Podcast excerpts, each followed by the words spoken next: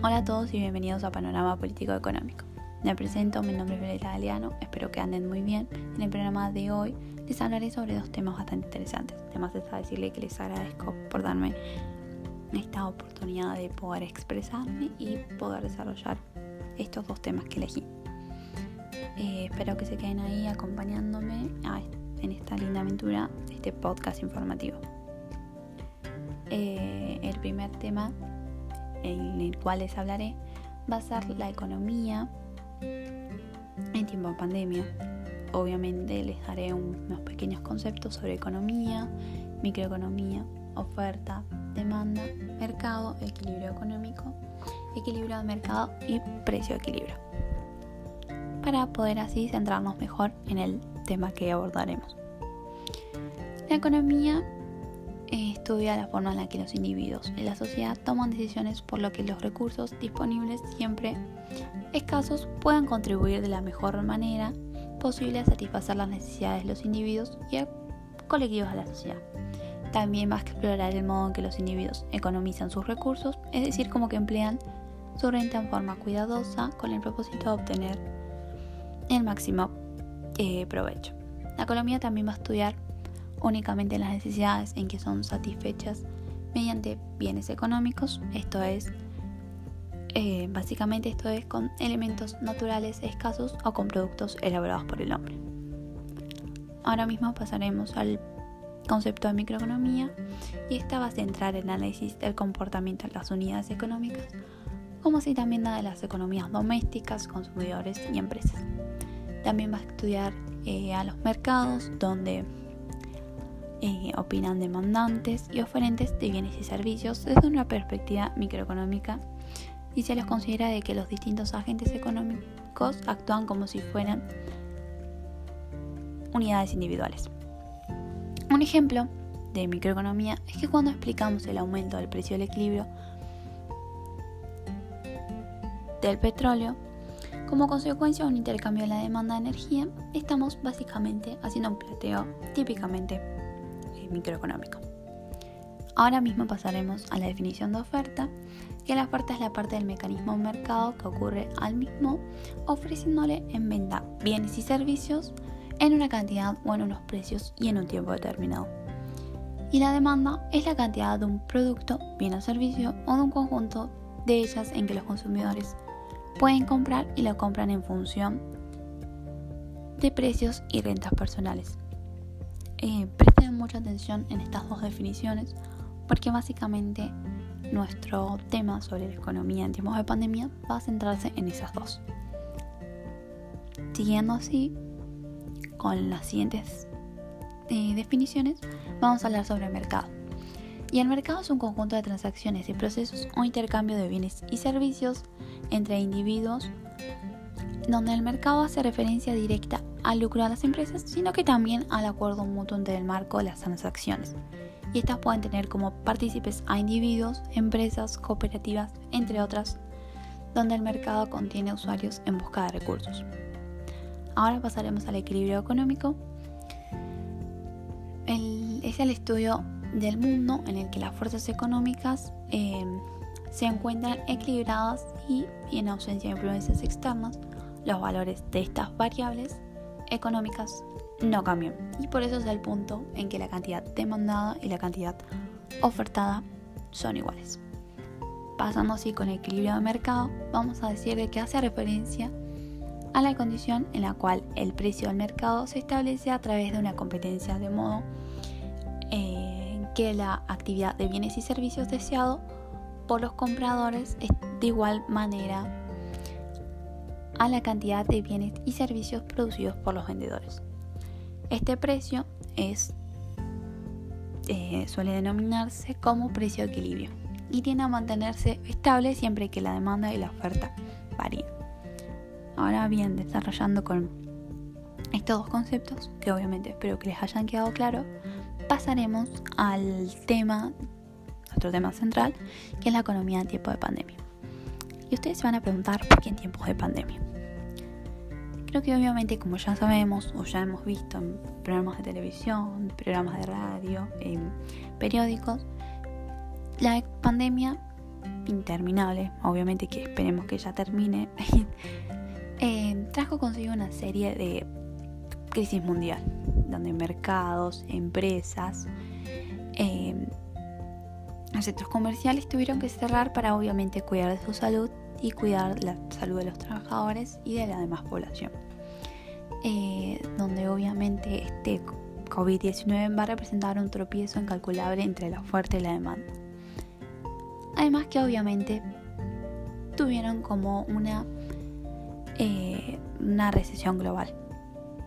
Eh, siguiendo así, la oferta, si se acuerdan del concepto, va a se va a considerar como la caída de la producción y la demanda como el aislamiento. Es por eso mismo que la oferta ha resuelto modificar sus modos de venta, cerrando así como ya les dije, indefinitivamente hasta que el presidente decrete que se ha levantado la cuarentena o hasta que decrete que se puede volver eh, en cierto modo algunas eh, normalidades, como obviamente eh, ha decretado siguiendo eh, protocolos para cuidar de nuestra salud, que es lo más importante. Aquí es donde sale una expresión que es muy importante, es de que sin oferta no hay demanda. Acá les daré un pequeño ejemplo en donde Estados Unidos es el país más rico del planeta, les comento por si no lo sabían, eh, donde los mismos políticos no dudan acerca de la posibilidad de gastar miles de millones de dólares en bases militares en cualquier lugar del, del mundo. Es por eso donde se van a empezar a preguntar si es que pueden permitirse o eh, gastar tanto en sanidad. Eh, y obviamente, como ya hemos visto o ya sabemos, el coronavirus ha demostrado que ha habido millones de muertes, por lo general 300 millones de muertes de personas en el mundo. Volviendo así al tema, es de que ustedes se preguntarán cómo es que está afectando el COVID-19 a la economía.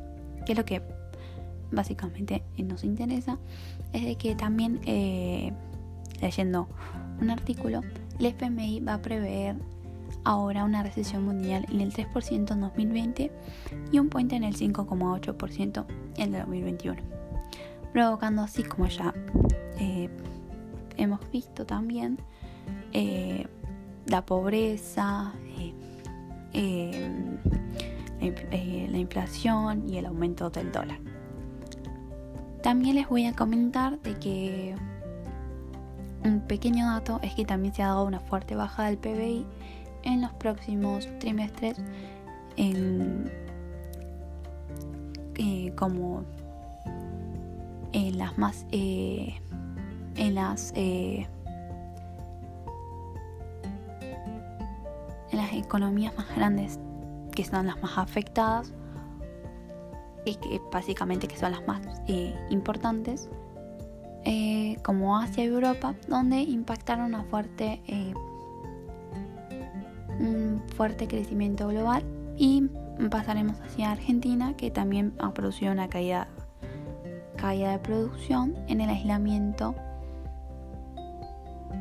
y que básicamente preunirán al PBI global en menos de dos trimestres. Finalizando así con este primer bloque, que espero que obviamente se haya quedado un poquito más claro. Eh, también les comentaré de que el presidente eh, había decretado ayuda económica a gente que lo necesite por eh, consideración a la pandemia que obviamente trajo consigo una serie de bastantes problemas económicos. Ahora mismo pasaré a comentarles el siguiente tema, que es la ciencia política, en su diversidad de objetos y sus enfoques.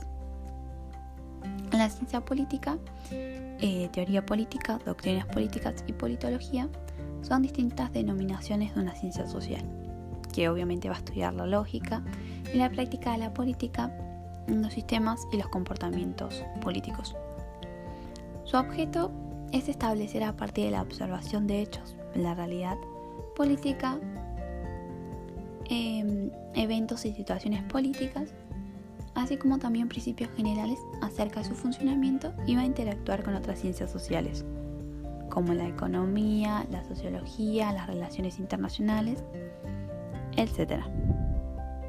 Pasando así con tres definiciones bastante interesantes sobre eh, tres autores, donde el primer autor va a ser Roberto Bobbio, que es un socialista, liberal, jurista, filósofo y politólogo italiano, que propone dos acepciones en sentido amplio.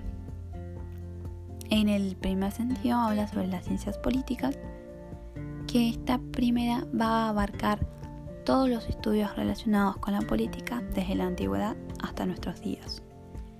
Y un sentido más estricto eh, van a ser así también a partir eh, la corriente conductista, la ciencia política, en donde trata de observar los comportamientos de actores políticos y de los ciudadanos conforme a premisas estrictamente científicas.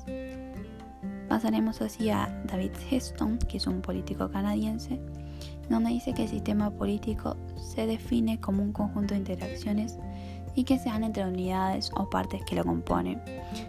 Y estas interacciones cambiarán o aún mantendrán el orden de dicho sistema y también dice David Gesto que se considera como que la vida política como un sistema de comportamiento o conducta, donde se dice que el comportamiento es la manera de proceder al individuo y en su relación con el entorno. También hablaremos así de la vida política que tiene la manera de interactuar con el entorno, en este caso, que serían los ministros, el poder ejecutivo, los partidos políticos, la sociedad, etc. Y también los resultados de la interacción pueden mantener o cambiar el orden en que se encontraba la vida política.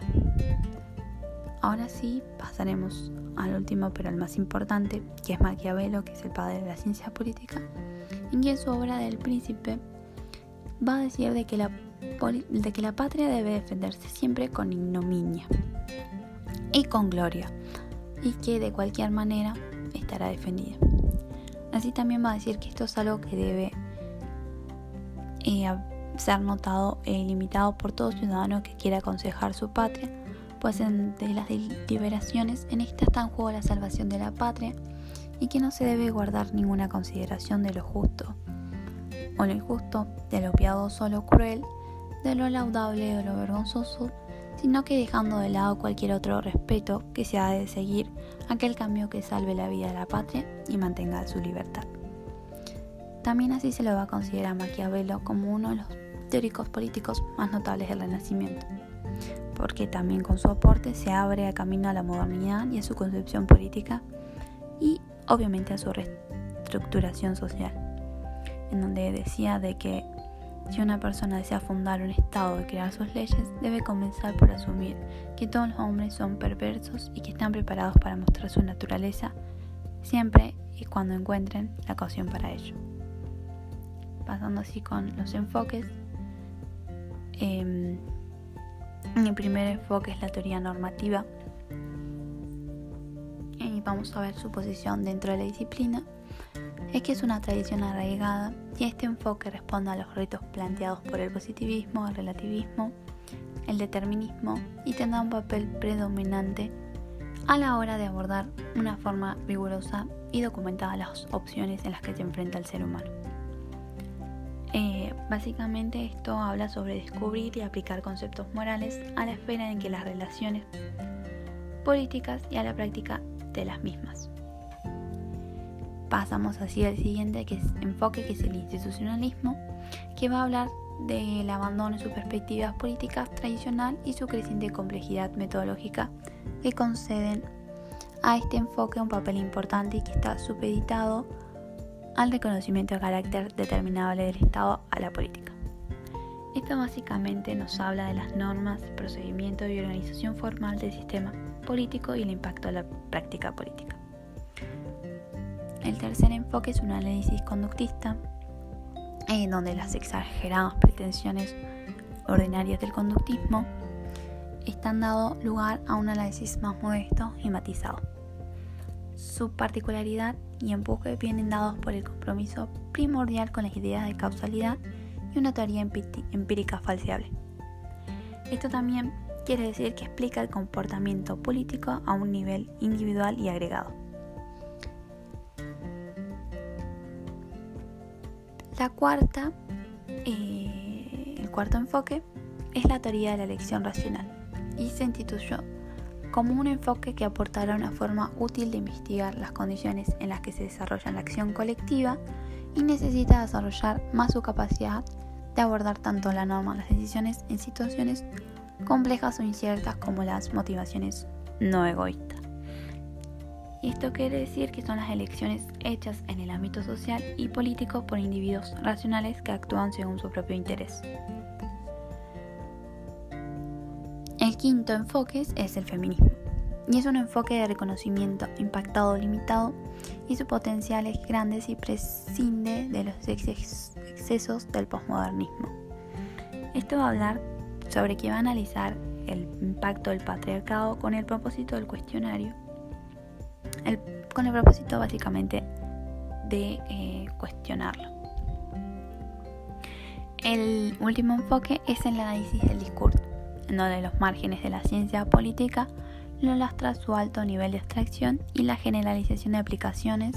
Su principal contribución es, el centrarse en la estructura de ese significado social como acto político. Este básicamente habla sobre los discursos, eh, las estructuras de significados eh, y también posibilitan ciertas acciones, cómo se producen, funcionan y cambian. Bueno, eh, la verdad es que espero que hayan entendido sobre los dos temas de los que quise abordar. Básicamente fue un pequeño resumen de ambas de ambos temas, donde a mi parecer me parecieron bastante interesantes. Quise darles un, poco de algunas noticias en que leí sobre el PPI, eh, el FMI, un ejemplo también sobre Estados Unidos, eh, Asia y Europa, así del tema económico. También obviamente lo quise relacionar con la pandemia para eh, darnos así un poquito más de, entendimiento a lo que obviamente estamos viviendo y sufriendo como sociedad. Y en la ciencia política darle así como un sentido como más eh, interesante, buscando eh, algunas definiciones sobre algunos autores para tener como un mayor entendimiento a lo que es la ciencia política. Bueno, básicamente desde ya les quiero agradecer por estar del otro lado. Espero que se hayan divertido tanto como yo a la hora de explicarles sobre el tema. Así que muchas gracias y por escucharme. Nos vemos.